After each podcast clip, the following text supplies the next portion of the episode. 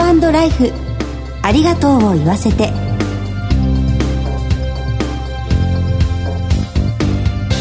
こんにちは。番組パーソナリティの久保井あさみです。今回のコメンテーターは全日本総裁業協同組合連合会理事の川崎和義さんです。川崎さんよろしくお願いします。はい川崎です。よろしくお願いいたします。川崎さんはこの東京虎ノ門にあるラジオ日経のスタジオにいらっしゃるのは初めてですか？初めてなんです。なんかこう入り口に気になることがあったっていう伺ったんですが。今ラジオ日経来る時にコンピラさんがあったんですよね。はい。私あの香川なんですけどはい。讃岐、はコンピラさん。えー、香川から、えー、本日参りました。確かにあのこのビルの敷地内にあるあれは琴平宮というんですが漢字ではコンピラって書きますもんね。そうなんですでコンピラはもともと海の神様。海ですか？はい、はい、ということでコンピラさんお祭りしてるんですけどこちらの方にもあるので、えー、今日来た時にびっくりした次第なんです。あそれでは今回初めての出演ということで2週にわたってよろしくお願いします、はい、よろしくお願いいたします。さてこの番組では各界で活躍する著名なゲストをスタジオにお迎えして人生の中で出会う大切な人との絆や命の大切さなどを考えてまいります早速この後素敵なゲストにご登場していただきます。お楽しみに。ハートライフありがとうを言わせて。この番組は安心と信頼のお葬式全総連全日本総裁業協同組合連合会の提供でお送りします。改めまして番組パーソナリティの久保井あさみです。全総連の川崎和義です。それでは早速ゲストをご紹介いたします競輪の障害成績は1236走中666勝。世界選手権では自転車のプロスプリント種目で10連覇の偉業を成し遂げられました。現在はスポーツコメンテーターとしてご活躍です。自転車競技界のレジェンド中野光一さんにお越しいただきました。中野さんよろしくお願いいたします。はいよろしくお願いします。中野さんには今週から2週にわたりご登場していただきます。1回目の今日は記録を更新し続けた競技人生についてお話を伺ってまいりたいと思います。あ。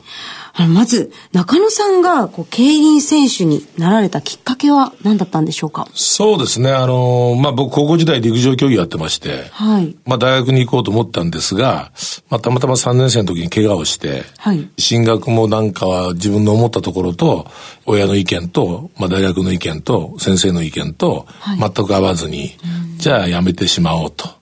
かといって就職も嫌だし、はいなんかあのスポーツが好きなのでスポーツで身を立てたいなと。で、当時あのジャンボ尾崎さんがね、非常にこう出てた頃なので、はいゴルフいいかなと思って、あの、うちの親父にゴルフやりたいって言ったら、そうか、ゴルフな、金かかってプロになれんかもしれんし、その前にここに自転車あるから乗ってみんかって言うから、まあとりあえず乗ってみようかなと。はいそうなんですかじゃあ競輪選手だったご両親の影響が大きかったということですねあの、まあ、父親は当然その頃まだ現役なので、はい。まあ、近くで見てたので、であの、競輪選手って、あの、まあ、僕子供の時に思ったのが、あの、3泊4日でいなくなるんですよ。ね。あの、全県日っていうのがあって、はいで3日間開催なので、3泊4日いなくなって、帰ってくると、お金を持って帰ってくるという。ああ、3泊4日いなくなるとお金もらって帰ってくるんだっていうのが、まあ一番の自分の中のイメージで、そうだからいい仕事だなと思って、で、普段の練習も、大体僕らが寝てる頃に起きて練習行って、はい朝飯食べる頃には帰ってきて一緒にご飯食べてる。朝ご飯を。はいへえと思って、練習行ったの知らないから。で、僕ら学校行って、で、あの、家帰ってくると、夕方帰ってくるとまた家にいるので、なんか、楽な仕事なんだな、というふうに、一応思ったわけね。じゃあその頃まではあまりこうお父様の試合の様子とかも見ていなかったんですか？そうですね。たまにあの、地元走るときに、はいあの、今回走ってるからって言って、お袋が見てきて、みたいな。小学校の高学年ぐらいの時から見に行って、はいで、その時に、こう、ぶっちぎって一着だったのね。もうかっこええやん、結構、みたいなね。かっこいいですね。まあ、たまたまだったんだけどね、その一着はね。そうなんですか。うん、だから、そういうふうなイメージしか持ってなかったので、まあちょっとやってみようかなっていうふうには思ったと。初めて乗った時の印象はどうでしたか？初めて乗った時は固定ギアなので、乗ったはいいけど降りれないみたいな。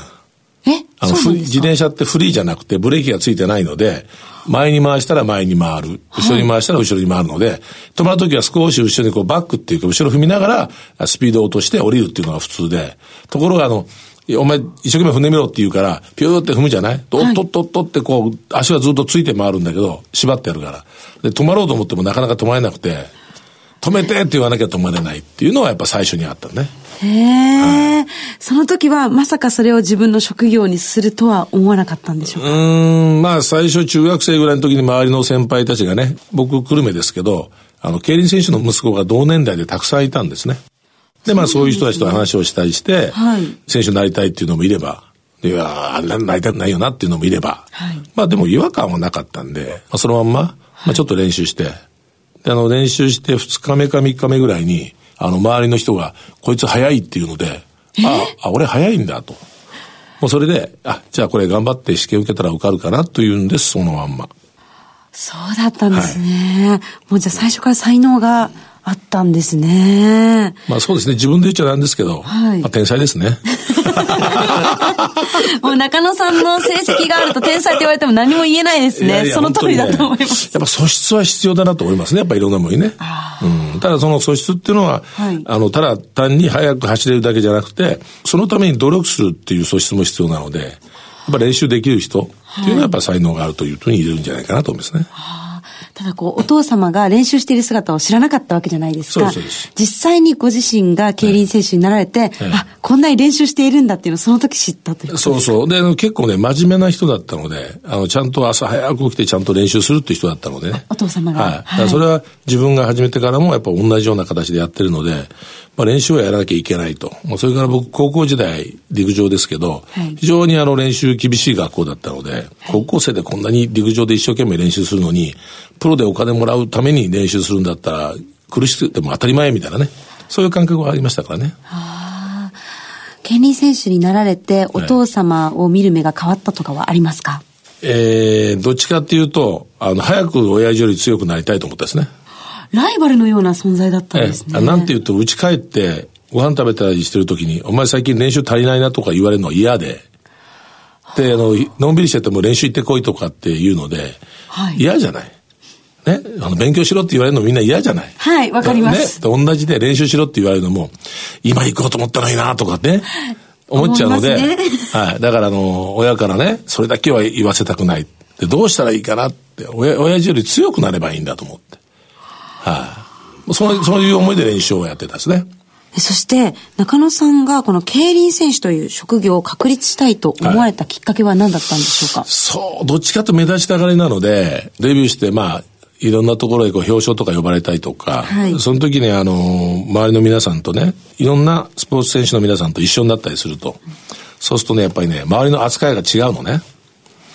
ええ、例えば例えば、王さんと一緒だとか、青木さんと一緒だとか、で、横綱と一緒だとかっていうと、やっぱり皆さんそちらにこう行くし。そうなんですね。じゃあこの、競輪の世界だけじゃなくて、他のスポーツと肩を並べたいという思いがきっかけにあったんですね。そうなんですよね。本当はね、僕だけ並べばよかったんですよ。ね、僕あの、今でもね、例えば青木さんとか王さんとか会うと、はい、あの、ご挨拶しますけれども。はい、ただ、あの、やっぱり一般の方から見ると、あの、プロ野球は上の方にあって、競輪ってどこにあるかわかんないぐらいの感じなので、結局は、その、業界全体のレベルアップをしないといけない。はい。競輪選手っていうものの地位が上がっていかないと、まあ、いくらね、一人だけ行っても仕方ないっていうのもありましたんで、そこをなんとかね、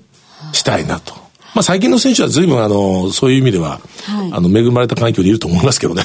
そうですね。そうやって中野さんたちは気づいていったものの上に今いるわけですよね。はい、その中野さんは、1986年に世界選手権10連覇という偉業がかかった世界選手権目前に大怪我をされましたよね、はいはい、その時に支えになったのはチームの存在だと伺ったんですが。まあ、チームというか、あの、まあ、当時ですね、まあ、怪我したんで、それを早く治してね、世界選手権に出なきゃいけないとい。うことで、はい、今でこそそのスポーツ界にはトレーナーっていう職業ちゃんと確立して、ちゃんと見てくれる人いますけど、はい、当時はね、あんまりいなかったんですね。ですから、お医者さんと相談して、あとはその経験のある先輩と相談するぐらいのが、あとはその怪我しても、まあ自分でいろんなとこ探しに行って、はい、どうやったら治るかとかね、いろいろやるんですけど、どうやって治ったか分かんないうちに治っちゃうみたいなね、あの、何が効いたか分かんないようなものもあるんだけど、はい、まあその、その時には、えー、まあ、トレーナーと言われる方を紹介していただいて、はい、そしてそのトレーニングメニューも、まあ、リハビリとして非常にいいトレーニングメニューを、まあ、作っていただいて、で、まあ、大学の先生が練習にも随分付き合っていただきましたし、はい、まあ、そういう人たちが、その、一生懸命やってくれたおかげで、まあ、結果として、まあ、記録もできたというところがあるので、あの、実は、僕いつも言うんだけど、それまではね、自分が強いんで自分で勝手に走って勝てば、それでいいじゃんみたいな感じで思ってたんだけど、やっぱそれね、皆さんが協力してくれないと、なかなか自分一人強くてもやっぱダメなのはダメなのね。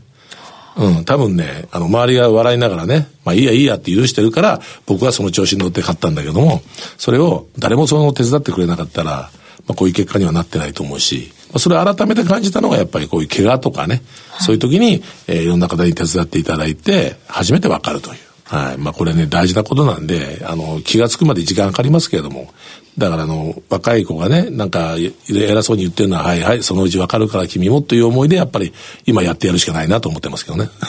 そうなんですね。やっぱりこう、周りの人の支えが大きいものなんですね。うん、そうですね。やっぱいろんなことありますからね。素敵なお話をありがとうございます。ぜひこの続きはまた来週伺いたいと思います。ゲストは中野光一さんでした。中野さんありがとうございました。ありがとうございました。全日本総裁業協同組合連合会全総連は命の尊厳ご遺族の悲しみ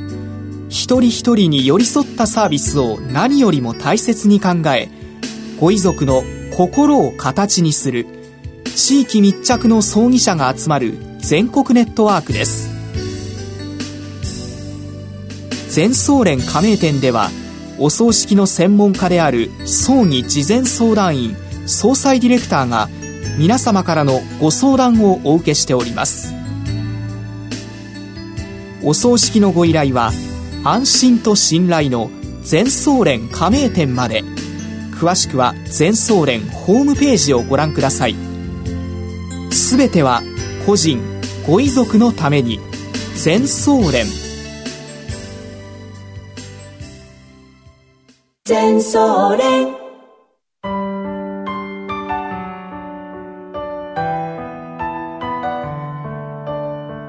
中野光一さんのお話いかがでしたか、えー、同じ年代としてプロスポーツ今はレジェンドと言われている中野さん、えー、本当に、えー、尊敬いたします。そうですよね。周りの人との絆も感じられる素敵なお話でしたよね。本当に僕も見習いたいですね。はい。次回も中野光一さんに再びご登場していただく予定です。番組のサイトからはご感想などをメールでお寄せいただけます。番組への応援メッセージなどいただけたら嬉しいです今日のコメンテーターは全日本総裁業協同組合連合会理事の川崎和義さんでした川崎さんどうもありがとうございました、はい、どうもありがとうございました進行は番組パーソナリティの久保井あさみでしたハートライフありがとうを言わせて。この番組は安心と信頼のお葬式、全総連、全日本総裁業協同組合連合会の提供でお送りしました。